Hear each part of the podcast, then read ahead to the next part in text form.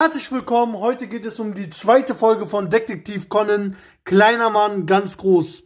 Die Polizisten, die im Park den Jungen entdeckt haben, denken zuerst, dieser wäre tot. Doch Chinichi erwacht aus der Ohnmacht. Als er von einem der Polizisten auf seine Kopfwunde angesprochen wird, erinnert er sich daran, dass er von einem der Männer niedergeschlagen wurde.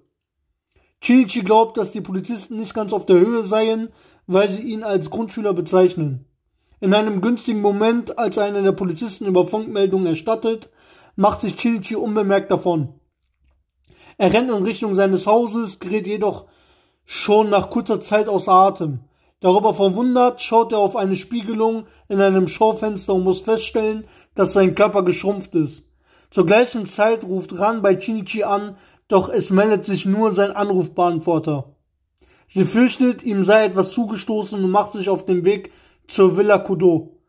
Der geschrumpfte Chichi ist inzwischen vor, vor seinem Haus angekommen, doch kommt er in seiner Größe nicht an die Klinke des Gartentores heran. Plötzlich landet sein Nachbar Professor Agassa unsanft auf dem Bürgersteig. Eine Explosion hat ihn aus seinem Haus heraus befördert. Nach einer längeren Diskussion kann Shinichi ihn davon überzeugen, dass er trotz seiner Größe Shinichi ist. In Shinichis Haus erörtern beide die Situation. Sie beschließen, dass keiner außer ihnen erfahren soll, wer Chinichi wirklich ist, da er andernfalls alle, die mit ihm in Verbindung stehen, in Gefahr bringen würde. Unerwartet erscheint in diesem Moment Ran, die den jüngeren Chinichi entdeckt. Sie fragt ihn nach seiner Identität. Identität. Agasa antwortet ihr, dass er ein Sohn einer entfernten Verwandten sei. Ran fragt danach, wie der Name des Jungen sei, nach einem kurzen Augenblick auf die Buchrücken in dem Regal hinter Chinichi antwortet dieser spontan mit Conan Edogawa. Dieser Name entspricht einer Zusammensetzung aus den Namen der Krimiautoren Sir Arthur Conan Doyle und Ranpo Edogawa. Professor Agasa bittet Ran, den Kleinen bei sich zu Hause aufzunehmen. Als Begründung gibt er Conan gegenüber an, dass er auf diese Weise schneller Informationen über die Männer, die ihm das Gift verabreicht haben, bekommen könne, weil Rands Vater eine Detektei betreibt. Auf dem Weg zu der Detektei Mori, in der ihr Vater nicht nur arbeitet, sondern auch gemeinsam mit ihr wohnt, erzählt Ran Conan, dass sie in Shinichi verliebt sei. Daraufhin will Conan ihr die Wahrheit über seine Identität darlegen, doch Conan, doch Kogoro kommt in diesem Moment überhastet aus seiner Detektei gestürzt. Er hat einen Auftrag und steigt in ein Taxi. Da es in dem Fall um einen Mann in Schwarz geht und die Verbrecher, die Chinichi das Gift einflößen, auch schwarz gekleidet waren, sitzen Conan und Ran neben dem bisher erfolglosen Detektiv und wollen ihn bei der Vollaufklärung beobachten. Ran erklärt Kogoro, dass Conan ein Verwandter Professor Agasa, Agasas sei. Am Tatort angekommen berichtet ihnen Herr Tani, der Vater der entführten Aikiko Tani, dass Herr Asso, der Butler der Familie, einen schwarz gekleideten Mann dabei gesehen habe, wie er Aikiko entführt habe. Der Mann forderte, dass Herr Tani seine Firma für einen Monat schließt. Als Conan versucht, mehr Informationen zu, zu dem Fall zu erhalten, wird er von Ran und Kogoro davon abgehalten. Herr Tani fügt hinzu, dass er darüber hinaus drei Millionen in gebrauchten Scheinen als Lösegeld zahlen soll. Den Butler verwundert diese Forderung.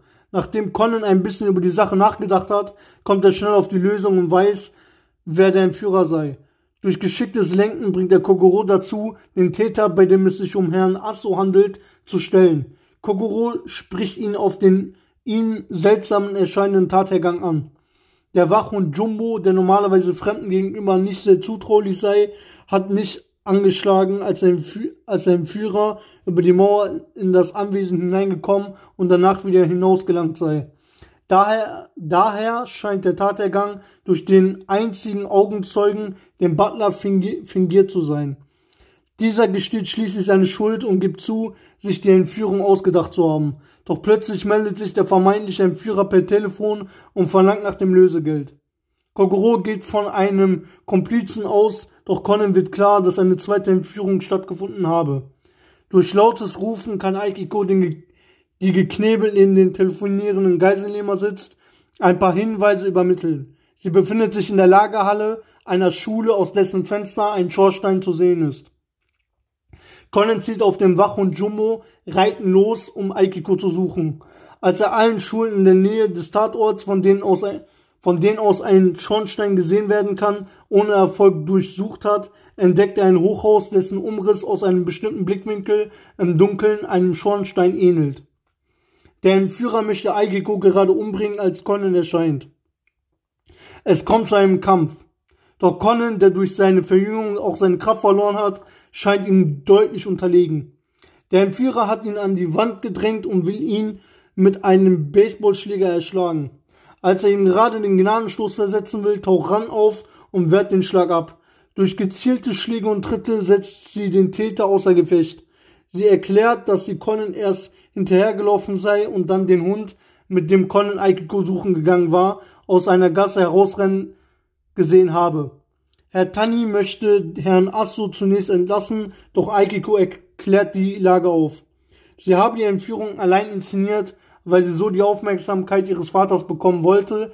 Auf dem Weg nach Hause fragt Ran Kogoro, ob Conan vorübergehend bei ihm wohnen dürfe. Rans Vater sieht Conan aufgrund der Falllösung als Glücksbringer an und erlaubt ihm, bei sich zu wohnen.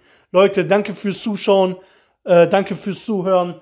Teilt das Video mit euren Freunden. Bis zum nächsten Mal. Bis dann. Ciao, ciao.